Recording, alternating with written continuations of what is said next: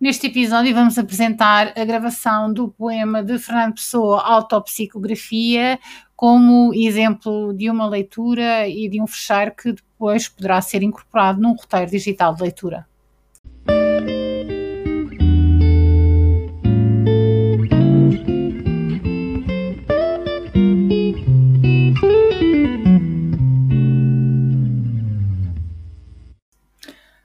Autopsicografia, Fernando Pessoa.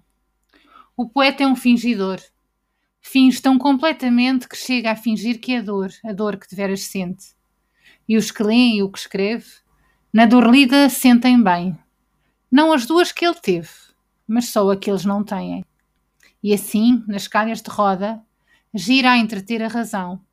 Esse comboio de corda que se chama coração.